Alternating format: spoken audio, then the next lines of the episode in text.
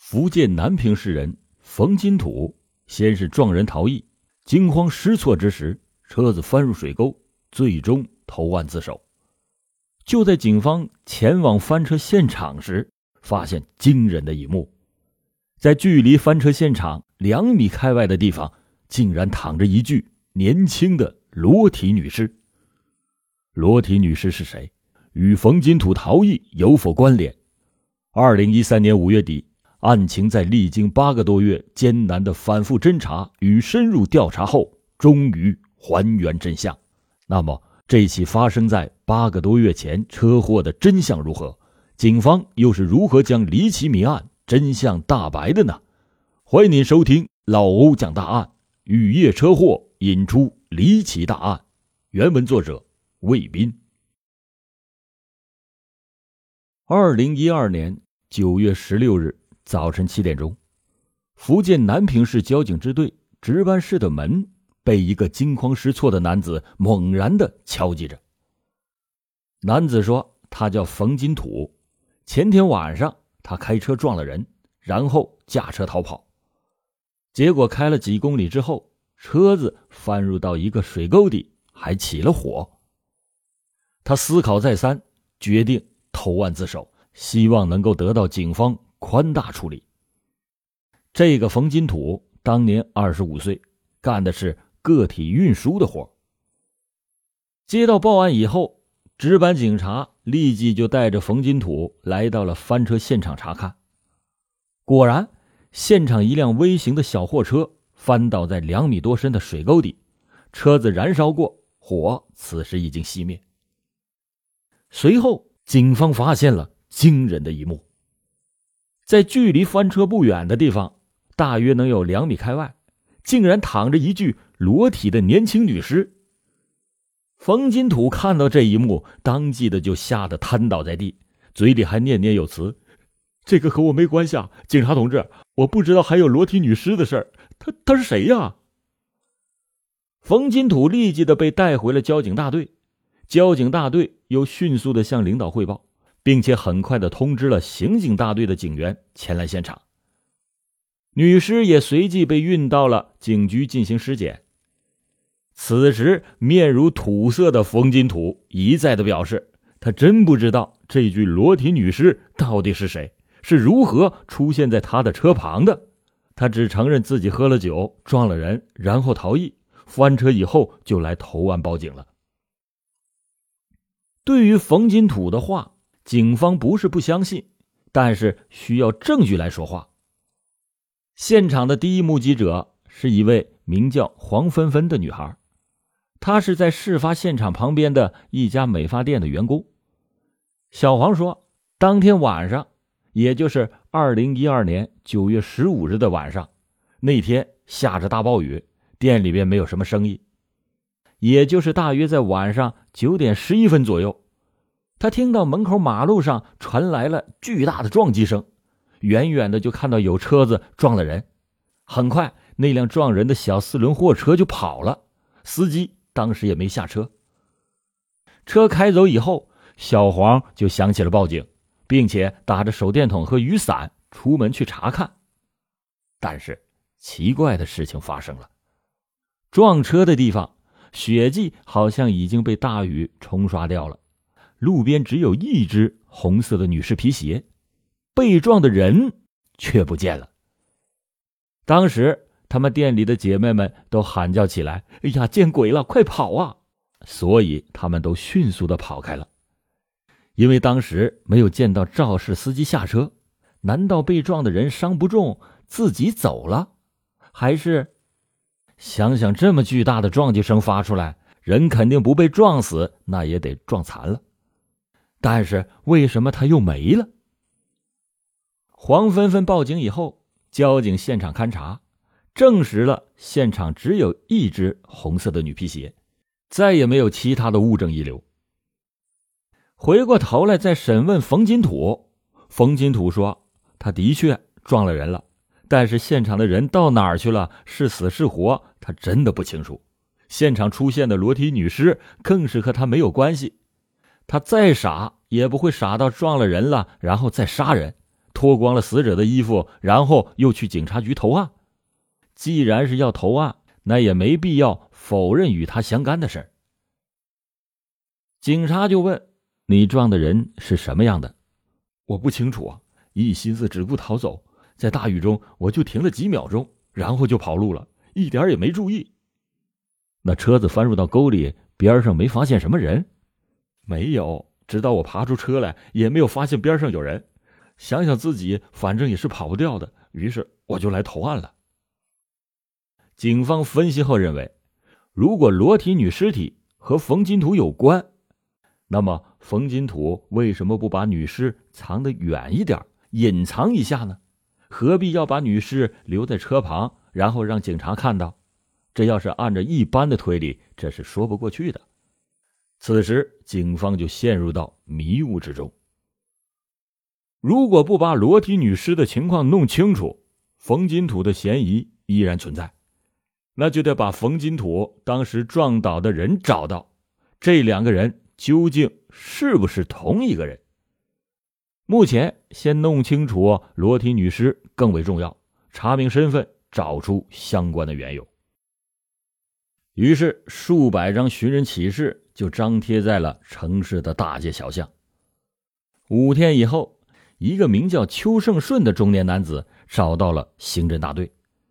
他说：“这个告示上的女孩像自己失踪了五天的女儿。”女儿的名字叫邱英梅。邱胜顺说，自己的女儿今年二十一岁，在南平市郊一家饭店打工已经多年。邱胜顺还说，事发当天的九月十五日那天是星期六，很少回来的女儿回到家之后，家里面都很高兴，刚好女儿的小姨和姨父也在，几个人呢就聚在一起喝酒。当酒喝到一半的时候。大概是晚上八点钟左右，女儿接了个电话，听到电话那里边的内容，好像是对方要女儿去接一下，这个人也要来他们家喝酒。当时以为女儿没有接到人，就回饭店去了，电话也打不通，后来也没有太在意。现在已经整整过去五天了，看到公安局的告示，他就找来了，到停尸间里经过辨认。邱胜顺夫妇俩当场就昏死过去。邱胜顺说：“我怀疑啊，我女儿去接的那个人有问题。”其实，即使邱胜顺不提醒，警方已经在对死者生前最后的神秘男子已经是开展了调查。值得一提的是，九月十六日冯金土投案之后，警方在勘察第二现场的时候，还发现。裸体女尸旁边有一部手机，那是死者邱英梅的。事后还证实，在第一现场发现的唯一物证——红色女士皮鞋，也是邱英梅的。那么，邱英梅身上的衣服呢？是什么样的情况下让邱英梅在被撞之后身上的衣服随后又全部没了？被撞之后到底是又发生了什么事儿？警方锁定的另一名嫌疑人就是与邱英梅最后通话的人，这个人名叫贾瑜，男性，二十三岁。报案人黄芬芬说，当时还没有发生车祸，他就看到邱英梅边走边打电话，情绪当时好像很激动的样子。不过具体说什么他是听不到。那么会不会是贾瑜见甩不掉邱英梅，就在此前？雇佣了犯罪嫌疑人冯金土，然后与冯金土合谋在雨夜里把邱英梅约到莱州大街亭子见面，之后冯金土开车制造车祸把邱英梅撞死，这样贾瑜就能脱离干系。对贾瑜的调查很快就有了结论，的确是邱英梅死亡前最后一个和他通话的人，但纵然是具备了作案的动机。却没有作案的时间。当天晚上，他和邱英梅通了电话之后，一直是找不到那个大街上的亭子。邱英梅就把电话又拨了过去，两个人在电话里就发生了争吵，但都是为了找不到地儿的事儿在争吵，没有其他的事儿。贾玉说：“我和邱英梅也就是一般的同事关系，我没有必要为了一个找不到他家的理由去把他杀了吧？再说，我要想杀他，还找不着地儿呢。警方对贾瑜所说的话一一进行了证实。贾瑜说的没错，他没有作案时间。车祸发生的时候，有人证明贾瑜走在回宿舍的路上，并且贾瑜和冯金土根本就不认识。案发前后，贾瑜也从没有过和冯金土的通话记录，这样就排除了贾瑜作案的可能性。那么是谁让邱英梅来到了第二现场，以裸体女尸状呈现在警方面前？警方就把怀疑的对象转移到了一个叫彭宇飞人的身上。这个彭宇飞是冯金土的铁哥们，在调查的过程当中。说起了冯金土车子撞人的事儿，彭宇飞的神色显得有些慌乱，这是为什么呢？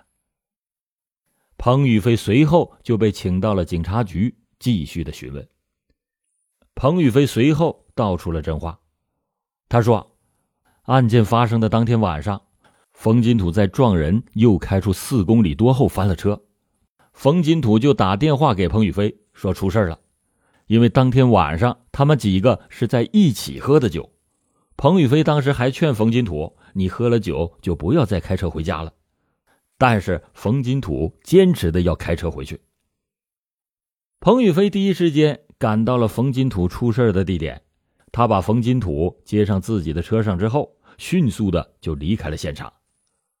按照彭宇飞的意思，他是劝说冯金土赶快去投案自首。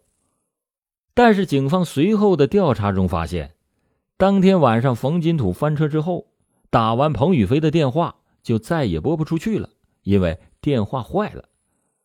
彭宇飞在见到冯金土之后，彭宇飞的手机就变得很热乎，一共有七八个人和彭宇飞通过电话，其中呢有两三个人的通话次数在六七次以上。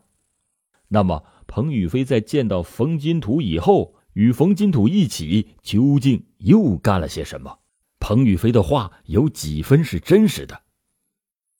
警方由此推断，彭宇飞极有可能与冯金土一起参与了作案。从当时冯金土自述在第一现场撞人后逃离到第二现场后，短短四点三公里的地儿，他的车子开了将近二十分钟，时速二十码都不到，开这么慢，他在干什么？但很快，从尸检和对彭宇飞的调查中发现，彭宇飞参与作案的可能性根本就没有，因为彭宇飞没有作案时间。彭宇飞的确去了冯金土翻车的第二现场，但此前有人证明他一直在家。喝了酒之后，他目送冯金土走人，他在家中躺着和别人聊着天，一直到接到冯金土的电话。邱英梅案发的时候没有遭遇到性侵害，但是却在邱英梅的皮肤平面组织上发现有多处的挫伤，而且脱缠的痕迹严重，皮肤的组织里还有多处泥沙与柏油粘痕等迹象，推翻了彭宇飞和冯金土一起作案之说，但是却难以说服死者父亲邱胜顺心里的疑问。他说。我女儿好好的出去接人，最后裸体沉尸，究竟是谁伤害了她？她没有遭遇伤害，那么她的身上的衣物又去哪儿了呢？假设一一的被推翻，但是如此推测其实也没有什么用处，真相已经在渐渐的接近了。第一现场被撞的女孩和第二现场的尸体已经确认是同一个人，那么。这个女孩是如何从第一现场来到翻车的第二现场的呢？她赤身裸体，究竟能做何种解释？这一切似乎都已经没有办法解释。如果不是后来当地媒体的一则报道的出现，极有可能这起案件会在一段时间里继续的陷入困顿与缠绕之中，甚至会朝着另一方错误的方向前行。谜底难以破译。更多精彩故事，请搜索关注微信公众号老欧故事会，老欧在等你哦。直到有一天，案发一个多月之后，有媒体独家报道说，有人亲眼目睹了此案发生后的一切，看到有几个人把躺在路上受伤的女孩抱上了车，这是真的吗？离奇车祸发现了案中有案。在开过现场分析会以后，专案组人员一致的认为，找到这位说是在第一现场目睹了几个人抱着女孩上车一幕的人非常的重要。他是谁？他的出现是否会为此案带来转机呢？专案组找到报社，在一路追寻过去，此人很快就找了出来。这个人名叫朱水源，四十多岁。当警察找到他的时候，他的脸上显出了一丝惊慌。朱水源说：“其实啊，我是不知道的，我也是听别人说的。谁说的？你不在现场，那么是谁说在现场看到有人抱到女孩上车的事？是是阮方氏他说的，他说他看见了。阮方氏是谁？他是冯金水的邻居。”很快，阮方氏就被叫来询问。见到警察之后，阮方氏是当即就吓得半死。他是一个六十多岁的老人。他说：“他是无意当中听到邻居冯金水说起这件事的，说是有人抱着被撞伤的女孩上了车，他也没敢乱问。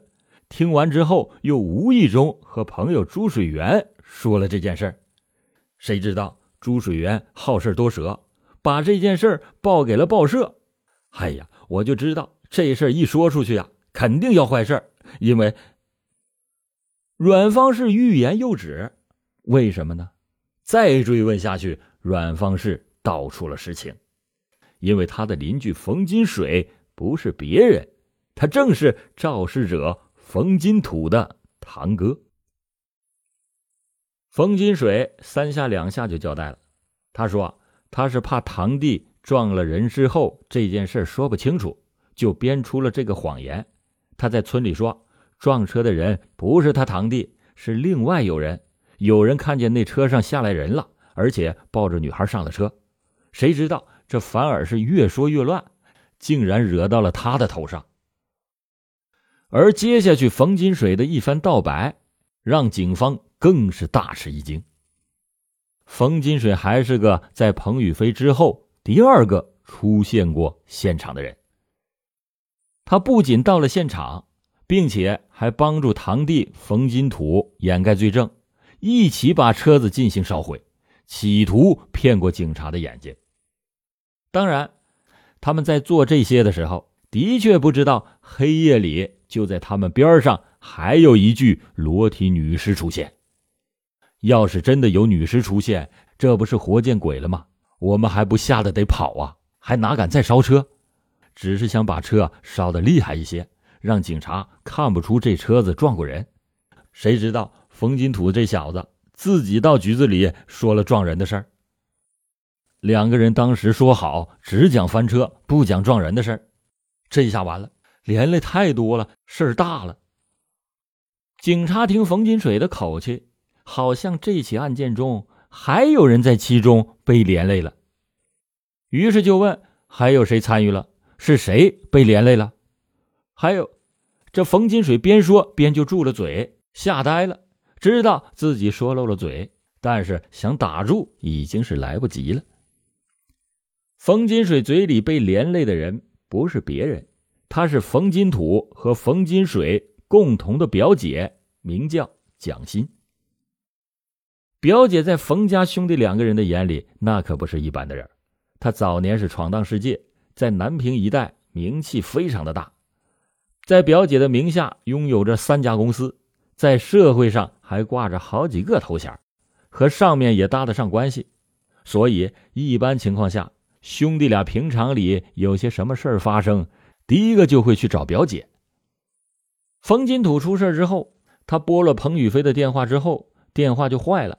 彭宇飞就帮他打了堂哥冯金水的电话，冯金水随后又拨打了蒋欣的电话，三个人合在一起商议该如何来处理这件事儿表姐蒋欣不愧是见过场面的人，在表弟冯金土急得上火的时候，他却仍然拖着慢条斯理的口气对他们说：“哎呀，别怕，要不这样，你干脆把车子上碰撞过伤者的证据给消除了。”蒋欣的意思是把车子点着烧掉，那最好制造车子燃烧的假象。他还要冯金土找到警察之后，只字别提撞人的事儿。只是希望警察提供帮助，帮他们把沟底里的车子吊起来。但是人算不如天算，谁知被教导过的冯金土一到了公安局，见到警察就说：“我撞人了，我的车翻到沟底了。”此前，冯金土与几个亲戚和好友喝了过多的酒，所以他这嘴就更把不住了。他把表姐蒋欣和堂哥关照过他的话是忘得一干二净，但是无论是冯氏兄弟还是他们的表姐蒋欣，对于惊现在车子旁的裸体女尸，还是没有办法做出合理的解释。多方对两个现场勘查下来，第一现场目击者黄芬芬的一句话引起了陈大队长的兴趣。黄芬芬说。感觉车子在撞了人之后，那被撞的女孩突然就不见了，但好像在那车子底下挂着一双女孩的脚。黄芬芬继续说：“因为不敢乱说，所以在接受警察的几次调查中，始终是没敢说出来。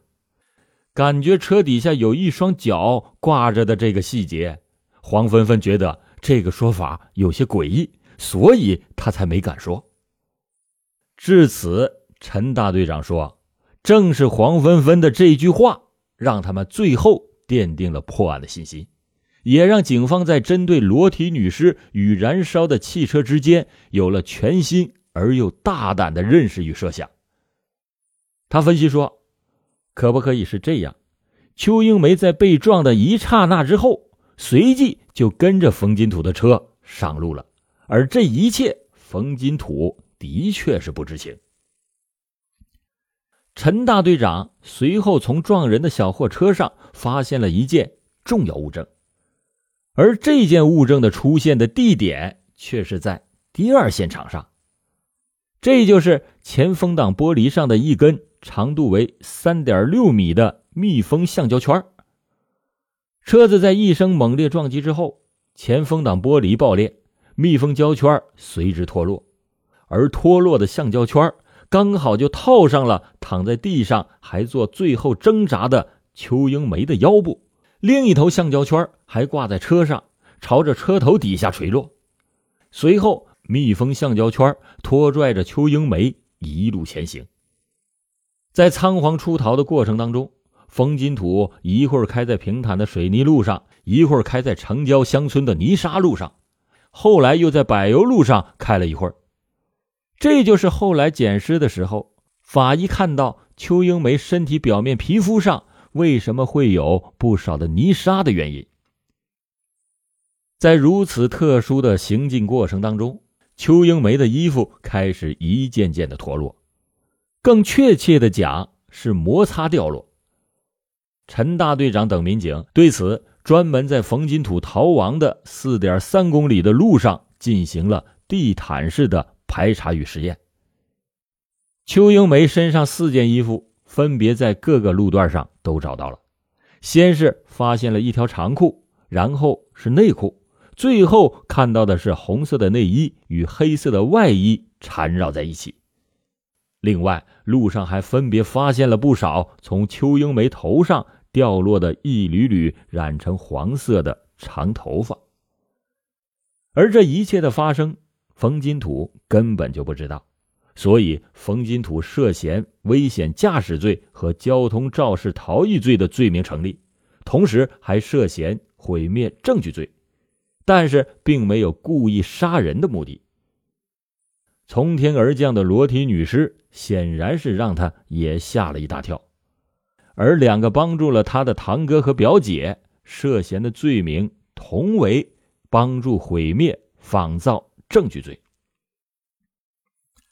二零一三年五月二十四日，冯金土被一审判处有期徒刑十五年，并且赔偿死者家属损失十一点五万元。冯金水和蒋鑫分别被判处有期徒刑两年六个月和两年。好了，感谢您今天收听老欧讲大案。老欧讲大案，警示迷途者，唤醒梦中人。